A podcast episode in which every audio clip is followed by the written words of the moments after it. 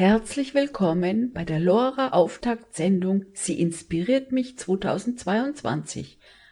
Auch in diesem März wird bei Lora München der Frauenmonat begangen. Durch unsere Beiträge soll die Vielfalt der Ideenreichtum und das Engagement rund um den Equal Pay Day und den Internationalen Frauentag gezeigt werden. In insgesamt vier Sendeblöcken geben wir einen Überblick über die Veranstaltungen. Diese Sendung wird gefördert vom Kulturreferat der Landeshauptstadt München im Rahmen des Projektes Hashtag Sie inspiriert mich. Mein Name ist Karin Bergs und ich werde Sie durch diese Sendung begleiten. Die verantwortlichen Redakteurinnen sind Martina Helbing und Karin Bergs. Heute gibt es einen Vorbericht. Wer oder was steckt hinter dem Internationalen Frauentag, die Historie und die Bedeutung seit 1911 und wer oder was steckt hinter dem Equal Pay Day, denn in München engagieren sich seit 2008 verschiedenste Fraueninitiativen für den jährlichen Aktionstag. Wir hören Interviews, geführt von den Verdi-Frauen Martina Helbing und Walburga Rempe. Und wir hören Beiträge von EPD-Veranstaltungen im Münchner Rathaus, aus den Anfängen des EPDs, die teilweise von Lora München live übertragen wurden. Und am Ende dieser Sendung kommt noch ein Veranstaltungsblock Was erwartet uns im Monat März? Die Geschichte, wie es zum Internationalen Frauentag kam, ist weitgehend bekannt. An dieser Stelle soll nur ein kleiner Abriss von den Anfängen kommen. Martina Helbing hat Brigitte Ziegler von der Frauenorganisation Courage hierzu interviewt. Der Beschluss, einen internationalen Frauentag einzuführen, der geht zurück auf Clara Zetkin und Käthe Dunker. Die waren ja beide damals Vertreterinnen der revolutionären Sozialdemokratie. Auf einer sozialistischen Frauenkonferenz dann in Kopenhagen wurde beschlossen, zunächst am 19.03. in vielen Ländern der Welt machtvolle Demos zu organisieren. Und später wurde es dann auf den 8. März festgelegt. Was waren denn die Forderungen der ersten Kämpferinnen? Ja, man muss sagen, 1912 ging es eigentlich genau wie heute um die Lebensfrage der Masse der Frauen. Höhere Löhne, Arbeitszeitverkürzung, Damals ging es übrigens um den Acht-Stunden-Tag, den ja viele heute noch haben.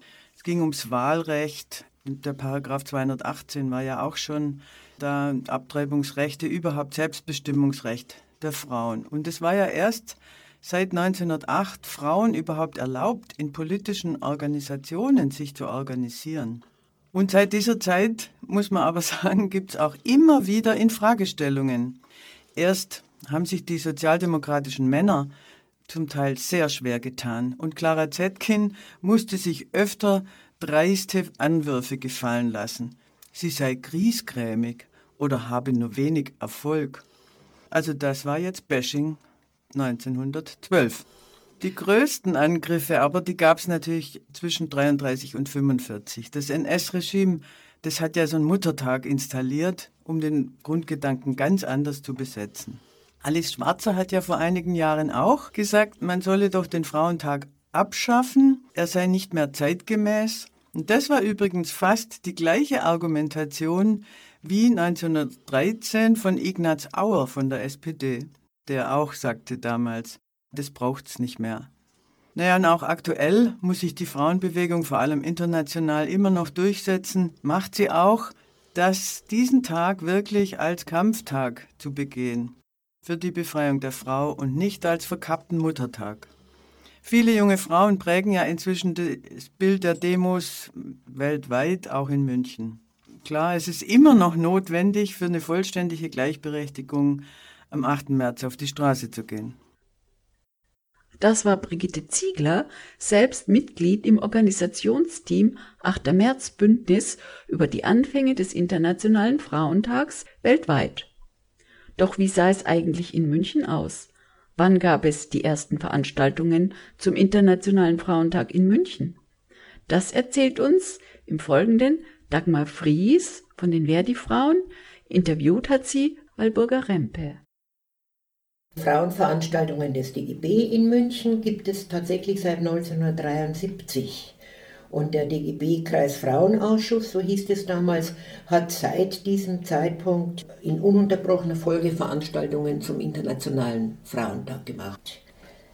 Angegangen ist es damit, dass 1975 die UNO das Jahr der Arbeitnehmerin ausgerufen hat. Etwa seit der Zeit bin ich auch Mitglied im DGB Kreisfrauenausschuss gewesen und von 1980 bis 1985 auch Vorsitzende. Es ist ganz schwer nachzuvollziehen, was das damals für eine Stimmung war. Das ist also eine völlig andere Situation als heute. Wir durften damals als DGB-Frauen keine Bündnisse eingehen ohne ausdrückliche Erlaubnis des DGB-Kreisvorstandes. Da mussten wir also immer Anträge stellen.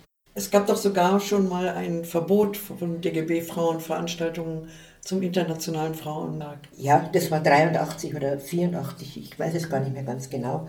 Da gab es ein bundesweites Verbot von Veranstaltungen zum Internationalen Frauentag.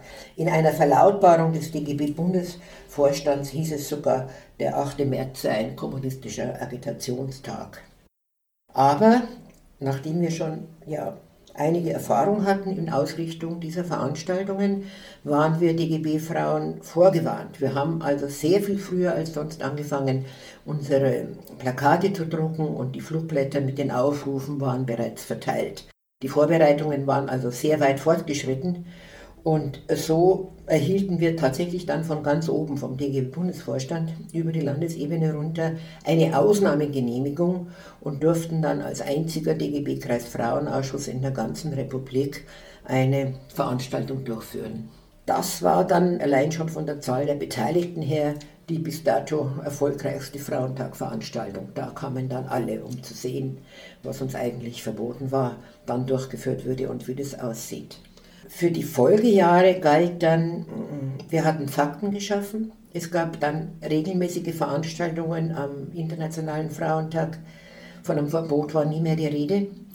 Einmal eine Veranstaltung sogar im Schweinger Bräu, das war voll besetzt. Wir hatten vorher eine Demo, da waren wir sehr stolz darauf, dass wir das geschafft haben.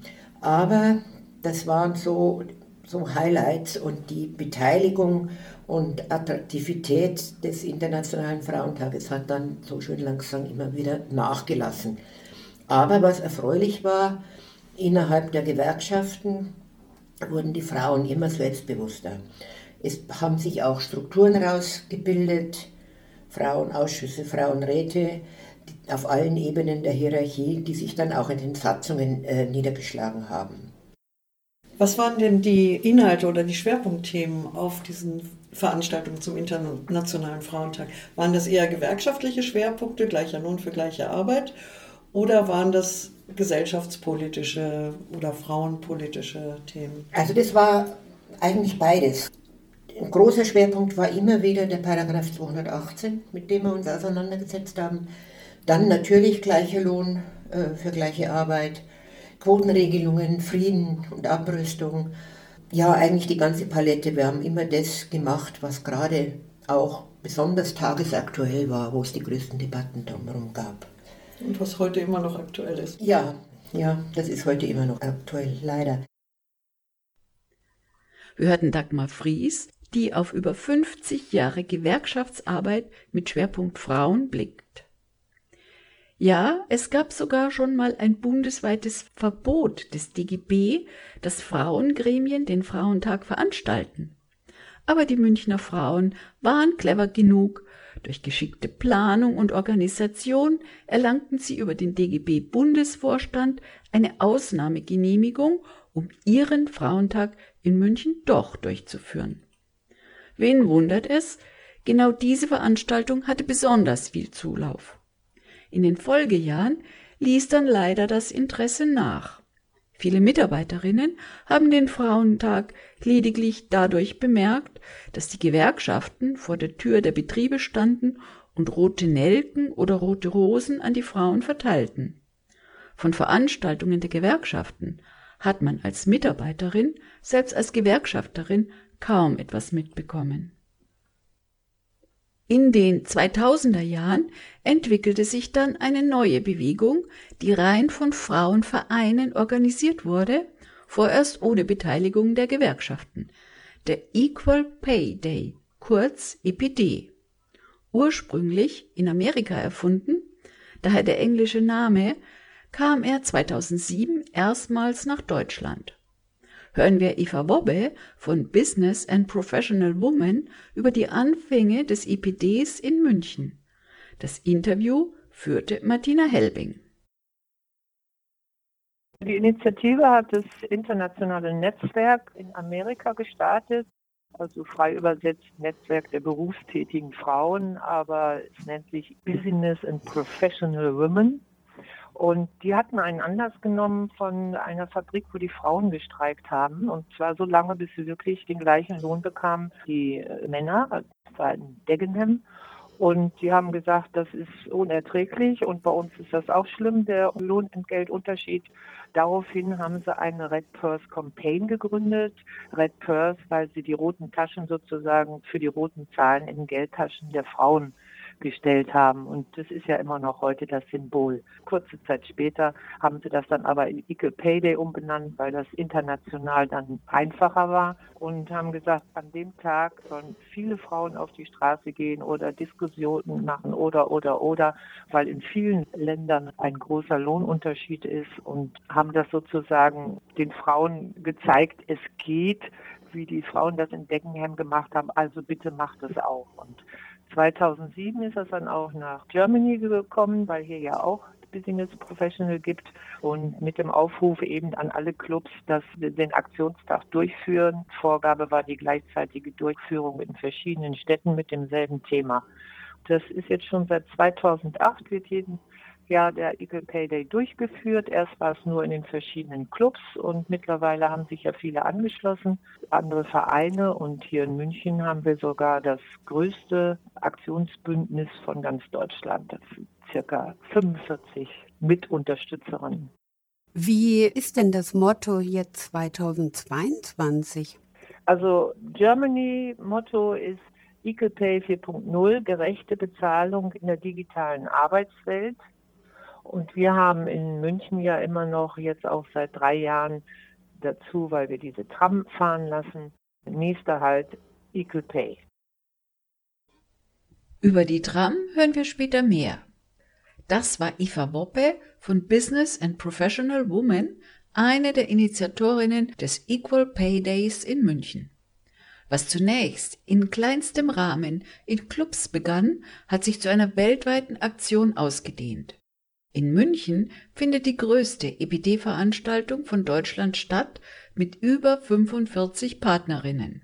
Inzwischen sind die DGB-Frauen dort ebenfalls dabei.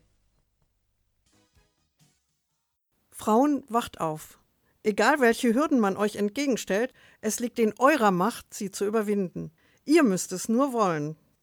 Olympe de Gouges, französische Revolutionärin und Frauenrechtlerin. Lora München, dein freies Radio für München auf der 92.4, DAB Plus oder im Internet. Weiter geht's mit der Lora Auftaktsendung Sie inspiriert mich 2022. Wir haben gerade von den Anfängen des Internationalen Frauentages und des Equal Pay Days gehört.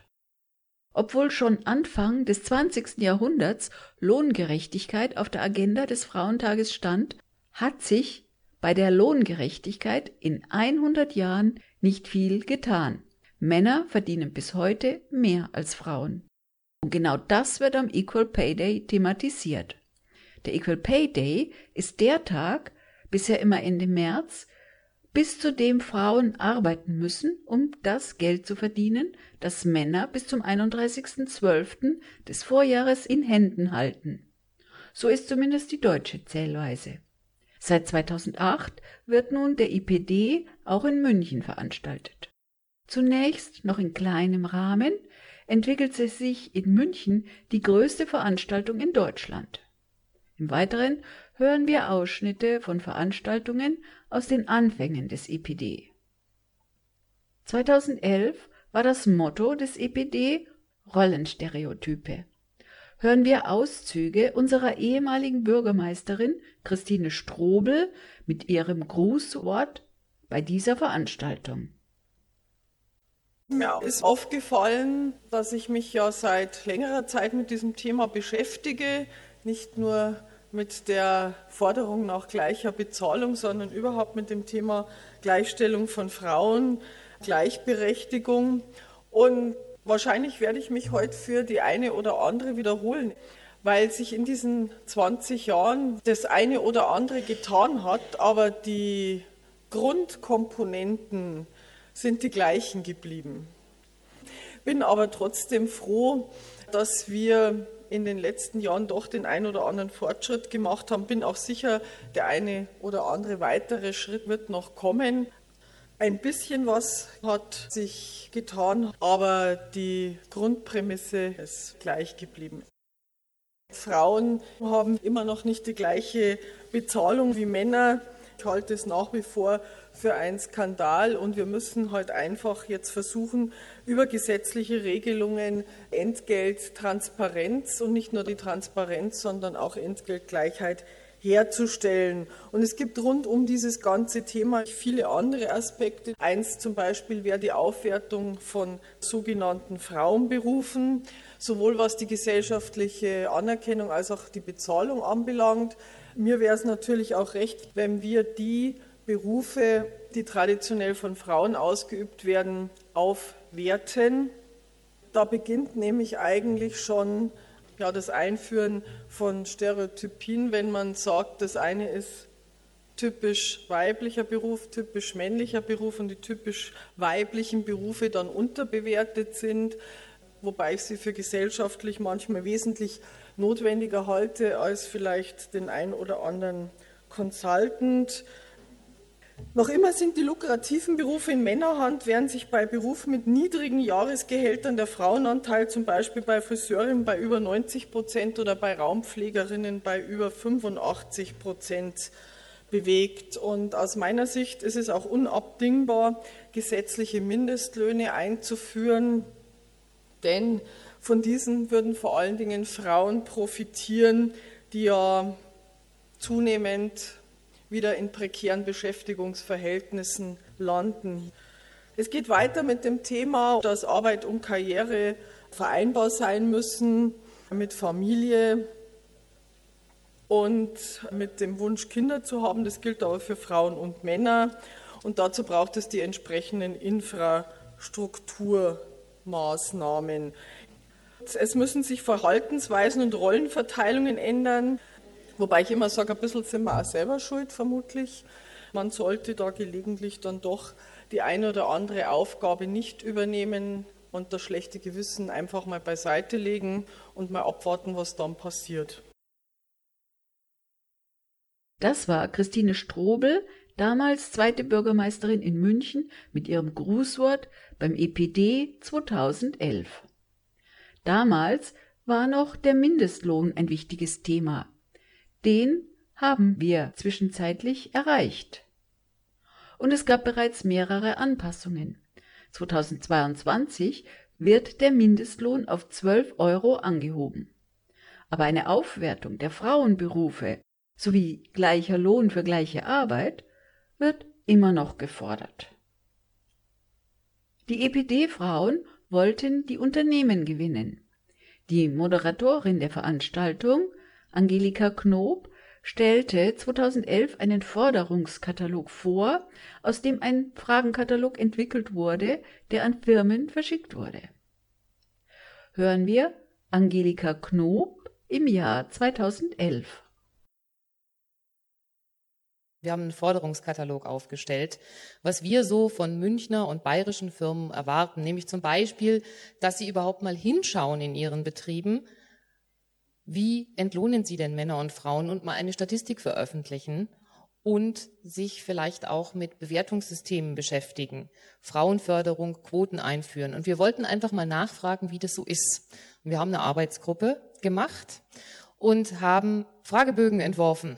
Das ist so als ehrenamtliche Arbeit schon immer noch ganz schön aufwendig. 100 Fragebögen haben wir verschickt und wir haben vier Antworten bekommen. Zwei haben den Bogen ausgefüllt. Das waren der Paritätische Wohlfahrtsverband und Autoscout 24. Herzlichen Dank.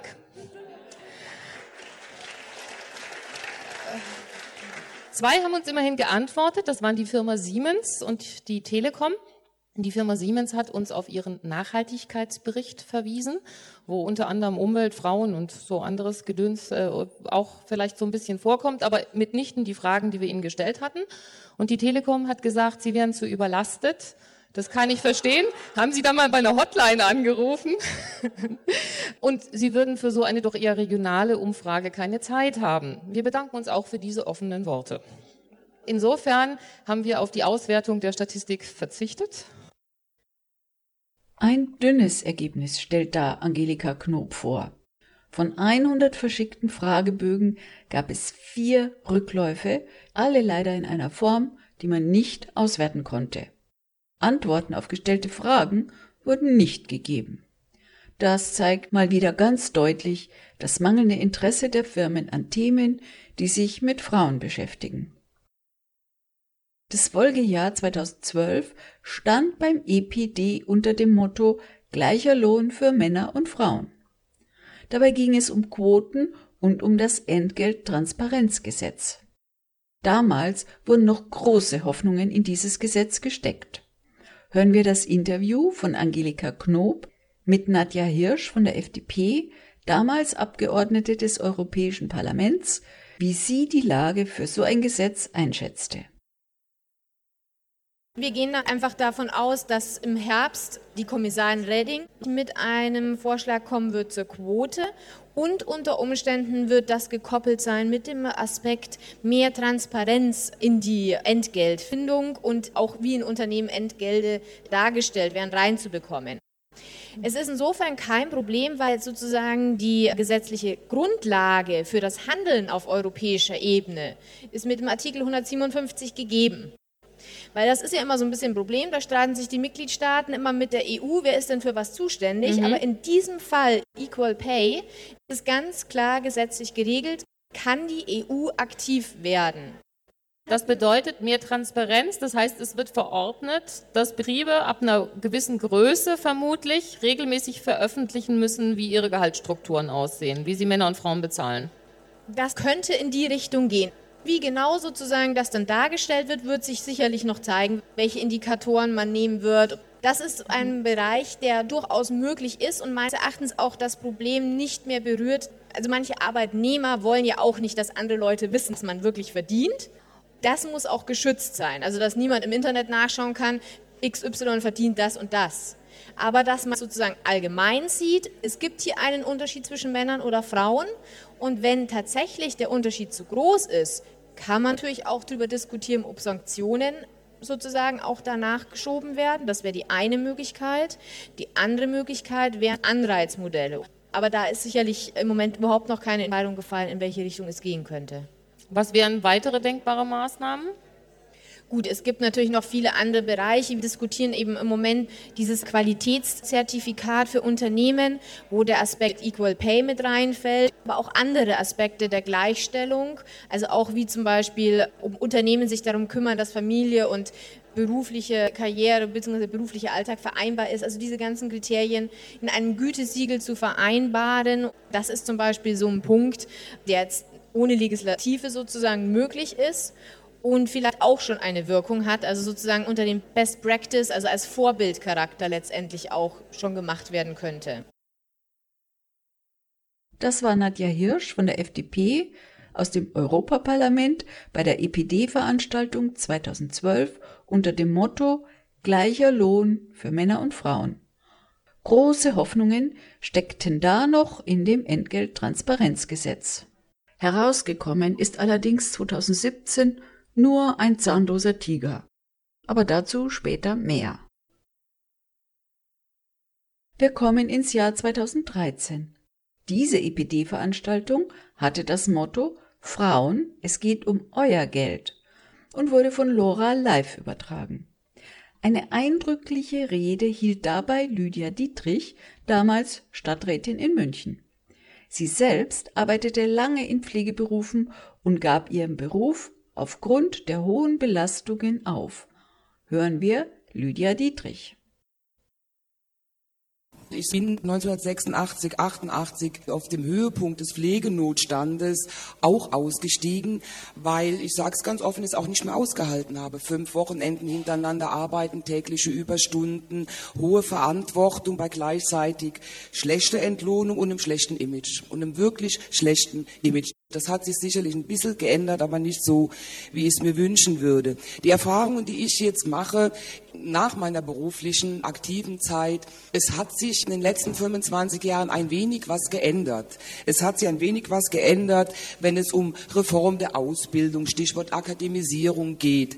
Es hat sich überhaupt nichts geändert, wenn es darum geht, dass es immer noch die Forderung gibt. Ich höre seit 25, 30 Jahren, höre ich, wir brauchen in der Pflege mehr Anerkennung. Die Pflege braucht eine stärkere Anerkennung. Ich höre seit 30 Jahren und ich sage es auch ganz offen, ich kann es nicht mehr hören. Ich kann es nicht mehr hören, weil es sind Worte und die Taten folgen nicht. Wenn ich es wirklich will, dann muss ich was tun. Und es ist aber nichts passiert. Es passiert nichts, wenn es darum geht, diese Anerkennung dann auch auf dem Lohnzettel deutlich zu machen. Und das passiert nicht. Und ich habe die Erfahrung gemacht und mache immer noch die Erfahrung, dass immer über die Pflege geredet wird. Es wird immer über die Pflege geredet.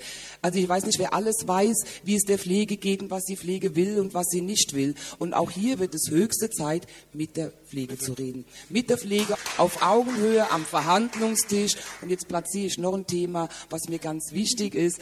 Und deswegen bin ich ein absoluter Verfechter der Einrichtung der Pflegekammer. Und ich bin der Meinung, es wird höchste Zeit, dass die bundesweit auch in Bayern kommt.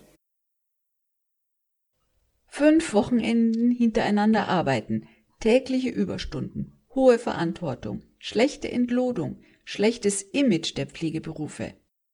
Das alles wurde schon so deutlich 2013 beim EPD von Lydia Dietrich ausgesprochen.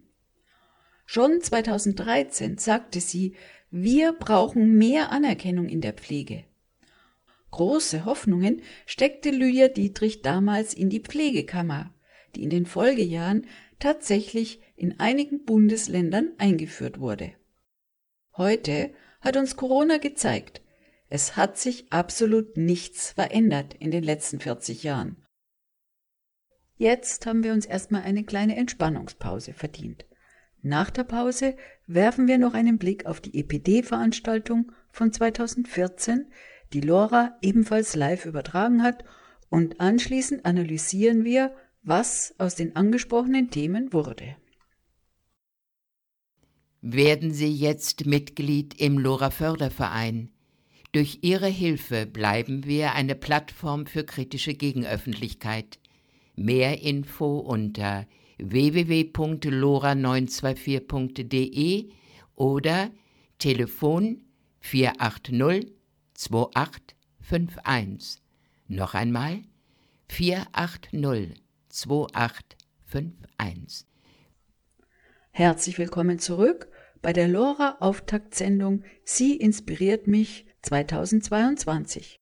Wir haben bisher eine kleine Zeitreise unternommen. Wie hat sich der Internationale Frauentag entwickelt und wie waren die Anfänge des Equal Pay Days, kurz EPD? Dabei sind wir bis zum Jahr 2013 gekommen. Im Jahr 2014 war das Schwerpunktthema des EPD Minijobs und Teilzeit nach Erwerbspausen. Darüber fand Eva Welskopf-Daffé, Mitglied im Verdi-Bundesvorstand, deutliche Worte. Das mit den Minijobs ist überhaupt nicht toll. Es ist weder toll, was die Zahlen angeht, noch ist es toll, was die Politik angeht. Die Art und Weise, wie jetzt die neue Bundesarbeitsministerin sehr schnell ernst macht mit einer Agenda der neuen Ordnung der Arbeit, das finde ich toll. Der Mindestlohn ist sicher ein Element einer solchen neuen Ordnung der Arbeit, von der auch wir Frauen werden profitieren können. Aber zum Thema Minijobs steht im Koalitionsvertrag fast gar nichts drin. Und das ist umso enttäuschender, weil die Zahlen sehr deutlich gemacht haben, wie wichtig es wäre, hierzu mit einer eigenen politischen Agenda sich aufzustellen. Wir wissen aus der Studie von Professor Wippermann, dass die Brückenfunktion der Minijobs, mit der man die Neuregelungen Anfang der 2000er Jahre begründet hatte. Also die Hoffnung, dass eine Frau, die aus einer Erwerbsunterbrechung in einen Minijob hineingeht, dass diese Frau dann hinterher schneller ein ordentliches sozialversicherungspflichtiges Beschäftigungsverhältnis werde finden können, als wenn sie auf diesen Zwischenschritt verzichtet. Diese Hoffnung trifft in gar keiner Weise zu, sondern im Gegenteil. Die Zahlen bestätigen eindeutig einmal Minijob, immer Minijob. Man kann beim besten Willen keiner Frau raten, mit einem Minijob wieder einzusteigen. Der Minijob verstärkt in ihrem eigenen Selbstverständnis, aber auch in der Wahrnehmung durch die Arbeitgeber das Bild, für diese Frau sei die Berufstätigkeit eigentlich eher ein Nebenaspekt in ihrem Leben. Sie traut sich selber nicht zu, Familienernährerin zu sein und der Arbeitgeber behandelt sie auch so, als sei sie nur die Zuverdienerin, die man hin und her schiebt im Betrieb und der man keine echten Entwicklungsmöglichkeiten gibt. Die durchschnittliche Verbleibszeit im Minijob beträgt sieben Jahre und man konnte deutlich sehen, dass je länger die Zeit andauert, umso unwahrscheinlicher wird es, dass sie überhaupt noch aus dem Minijob rauskommt. Der Minijob ist keine Brücke. Bei den Frauen mit Kindern, bei den verheirateten Frauen ist diese durchschnittliche Verbleibszeit sogar noch länger. Hier wäre es dringend notwendig, dass die Politik sich zu einer Umkehr entschließt. Der DGB hat längst vor circa drei Jahren ein wunderbares Reformmodell vorgelegt, dessen Realisierung überhaupt keinen Heldenmut verlangt. Ja, das ist jetzt keine Revolution. Es ist nur das Drehen an zwei, drei entscheidenden Rädchen, um dann den Frauen auch wirklich einen ordentlichen Einstieg ins Berufsleben zu ermöglichen mhm. und damit eine wesentliche Ursache der Entgeltunterschiede zu beseitigen, nämlich solange die Frauen in den kleinen Beschäftigungsverhältnissen verharren, die keine beruflichen Entwicklungsmöglichkeiten bieten, die Männer aber sozusagen einfliegen auf einer Schnellstraße, die dann sofort in ordentliche berufliche Perspektiven münden, solange werden die Frauen niemals den Gender Pay Gap schließen können aus eigener Kraft. Sagte Eva Welskopf-Daffé 2014. Einmal Minijob, immer Minijob. Die durchschnittliche Verweilzeit im Minijob sind sieben Jahre. Die erwünschte Brückenfunktion der Minijobs, um nach einer Erwerbsunterbrechung schneller in ein sozialversicherungspflichtiges Beschäftigungsverhältnis zu kommen, trifft nicht zu. Man kann keiner Frau raten, einen Minijob anzunehmen und zu hoffen, darüber eine Festanstellung zu bekommen. Durch Minijobs wird vor allen Dingen die Rente ganz klein und Altersarmut vorprogrammiert. Nichtsdestotrotz und entgegen allen Forderungen wird unsere neue Ampelregierung die Minijobs auf 520 Euro ausweiten. Soweit unser kleiner Rückblick. Leicht erschreckend ist, dass sich bisher relativ wenig verändert hat. Lohngerechtigkeit war schon vor 100 Jahren eine Forderung der Frauenbewegung. Heute gibt es zig Vereine, Initiativen, Bündnisse etc., die sich dafür einsetzen, dass Frauen die gleichen Chancen und Bedingungen im Berufsleben bekommen wie Männer. Im Folgenden wollen wir die gerade angesprochenen Themen analysieren. Was hat sich daran bis heute getan? Christine Strobel, damals zweite Bürgermeisterin, sprach 2011 den Mindestlohn an. Nun, der Mindestlohn wurde 2015 in Deutschland eingeführt und auch schon mehrfach angepasst. Und die Welt ist deswegen nicht untergegangen, wie von Seiten der Arbeitgeberinnen befürchtet wurde. Große Hoffnungen hatten die EPD-Frauen in das Gesetz zur Förderung der Transparenz von Entgeltstrukturen, kurz das Entgelttransparenzgesetz, gesetzt, was Nadja Hirsch 2012 ansprach. Dieses Gesetz sollte das Gebot des gleichen Entgelts für Frauen und Männer bei gleicher oder gleichwertiger Arbeit durchsetzen und ist seit dem 6. Juli 2017 in Kraft getreten. Nicole Lassalle, Vorsitzende der Gleichstellungsstelle der Landeshauptstadt München, ist aber eher enttäuscht über die Wirkung dieses Gesetzes, wie sie Martina Helbing im Interview erklärt. Wir haben große Hoffnungen gehabt in Bezug auf das Entgelttransparenzgesetz. Wir haben aber festgestellt, dass das ein zahnloser Tiger ist. Die Frauen müssen individuell beweisen, dass sie für die gleiche Tätigkeit in ihrem Unternehmen weniger verdienen als Männer. Und die Voraussetzungen, um hier diese, diesen Beweis zu führen, die sind sehr groß. Und an der Stelle ist es bisher noch nie gelungen, dass eine Frau das nachweisen konnte. Der nächste Punkt ist, dass die Frauen das selber durchsetzen müssen. Also es ist eine Individualklagerecht, das sie haben. Wir haben aber nicht die Möglichkeit, dass sie beispielsweise über Vertretungen hier auch ähm, klagen können. Und das ist dann immer, das Risiko liegt dann immer bei der Frau selber. Und dann greift das Entgelttransparenzgesetz auch erst bei Betrieben ab gewissen Größen. Das müssen wir auch sagen. Wir haben aber natürlich in Deutschland auch viele klein- und mittelständische Betriebe, die dann gar nicht unter dieses Gesetz fallen. Also die Hoffnungen, die wir hatten an das Entgelttransparenzgesetz, haben sich nicht erfüllt.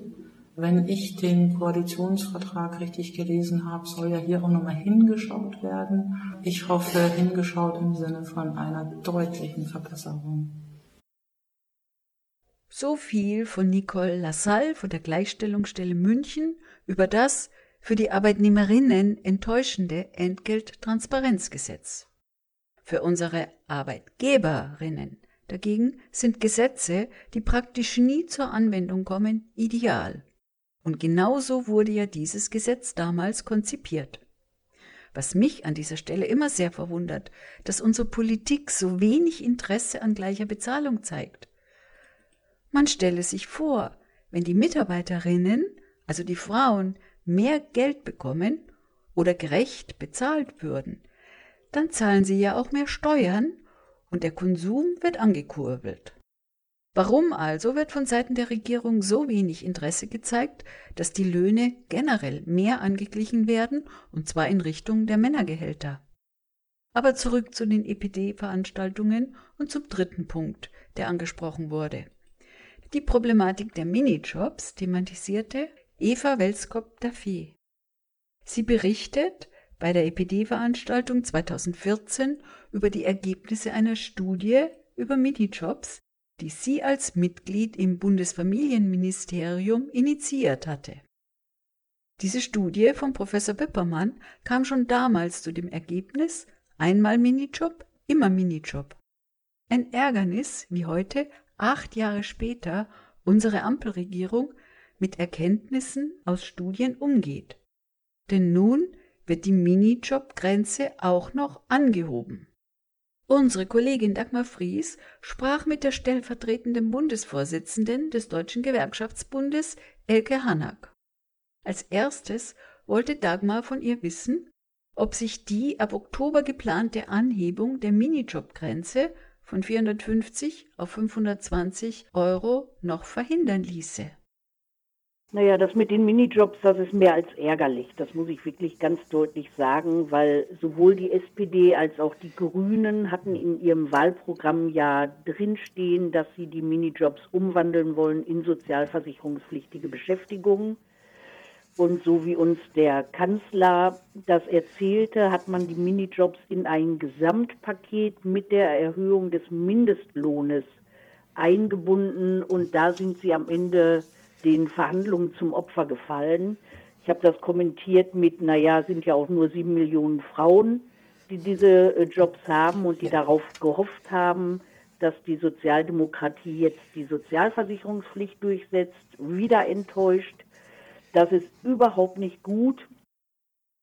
Was daran noch schlimmer ist, finde ich, dass man sie sozusagen dynamisch einbinden wird in den gesetzlichen Mindestlohn. Das wird von vielen überlesen. Das heißt, Aha. sie sollen dann auch in den Schritten der Erhöhung des Mindestlohnes ebenfalls immer weiter erhöht werden. Und das finde ich ist unglaublich kritisch für all die Frauen, die jetzt da drin sitzen und nicht rauskommen aus diesen Minijobs.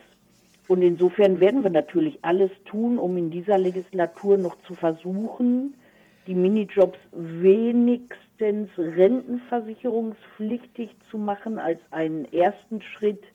Ob uns das gelingt, müssen wir schauen. Aber so wie es im Moment im Koalitionsvertrag steht, verfestigt diese Regelung prekäre Beschäftigung für Frauen. Das muss man ganz deutlich sagen. Und das muss man dieser Ampelkoalition auch ankreiden. So viel von der stellvertretenden Bundesvorsitzenden des Deutschen Gewerkschaftsbundes Elke Hannack. Es ist also aktuell kein daran denken, dass unsere heutige Regierung die Minijobs in sozialversicherungspflichtige Beschäftigung umwandeln wird. Ohne die Frauenarbeit kann die kapitalistische Wirtschaftsordnung nicht bestehen und wird immer weniger ohne sie bestehen können. Lilly Braun, deutsche Frauenrechtlerin. Lora München, dein freies Radio. Nicht nur im Frauenmonat März, feministisch. Weiter geht's mit der Lora Auftaktsendung Sie inspiriert mich 2022. Wir haben nun viel gehört, welche Themen bei den vergangenen Equal Pay Days behandelt wurden, welche Erwartungen dahinter standen und welche Gesetze sich daraus entwickelt haben. Viele Erwartungen wurden leider nicht erfüllt. So stellt weder der Minijob eine Brücke in eine sozialversicherungspflichtige Beschäftigung dar, noch hat das Entgelttransparenzgesetz in der Praxis etwas gebracht. Es bleibt also nichts anderes übrig, Frauen müssen weiterkämpfen, um endlich zu einer Lohngerechtigkeit zu gelangen. Und genau dafür wird auch in diesem Jahr der Equal Pay Day veranstaltet, und zwar am 7. März. Christa Weigel-Schneider, ehemalige Vorsitzende des Stadtbund Münchner Frauenverbände, erzählt Martina Helbing im Interview, was dieses Jahr an Aktionen geplant ist. Der Equal Pay Day steht dieses Jahr unter dem Motto Digitalisierung 4.0. Da geht es darum, dass Frauen jetzt in Zeiten der Digitalisierung der Arbeitswelt nicht als Lohnverliererinnen dastehen. Das ist also das Thema, das Motto des diesjährigen Equal Pay Day. Die Digitalisierung hat unsere Arbeitswelt verändert und da muss man natürlich auf die besonderen Bedürfnisse und Ansprüche von Frauen schauen und nicht, dass sie dann sozusagen als Lohnverliererin am Ende dastehen. Hm, dass sie im Kinderzimmer ihren Arbeitsplatz, zum Beispiel Laptop ja. auf dem kleinen Schreibtisch der Kinder haben. Ja, und dass auch die Arbeitsbewertung von Männern und Frauen in der digitalisierten Arbeitswelt ja auch berücksichtigt wird, dass da die Frauen nicht schlechter bewertet werden als die Männer. Also das sind also dicke Probleme, die da zu lösen sind. Und das ist jetzt das diesjährige Motto und auf das wollen wir aufmerksam machen. Das ist gut. Und äh, was passiert genau? Am, diesmal haben wir ja einen 7. März. Also man muss sagen, die Kurzarbeit von 2021 und 20 hat ja dazu geführt, dass gerade Männer, die in höheren Lohngruppen sich bewegen oder besser bewertet werden, weniger Geld verdient haben und die frauentypischen Berufe eigentlich durchgeschubbert haben. Deshalb haben wir nur noch 18 Prozent, oder? Ja, also der Equal Pay Day, der ist natürlich jetzt schon zeitlich ganz schön nach vorne gewandert im März. Ich kann mich erinnern, wir hatten schon mal so gegen Ende März mal den Equal Pay Day. Das heißt, der Lohnunterschied ist geringer geworden, aber mir geht das persönlich alles viel, viel zu langsam. Ihr lasst seit zwei Jahren, glaube ich, eine Trambahn einen Monat durch die Stadt fahren. Was steht drauf? Auf der Trambahn steht Equal Pay Day drauf und dieses Jahr haben wir ja äh, unser Motto abgebildet.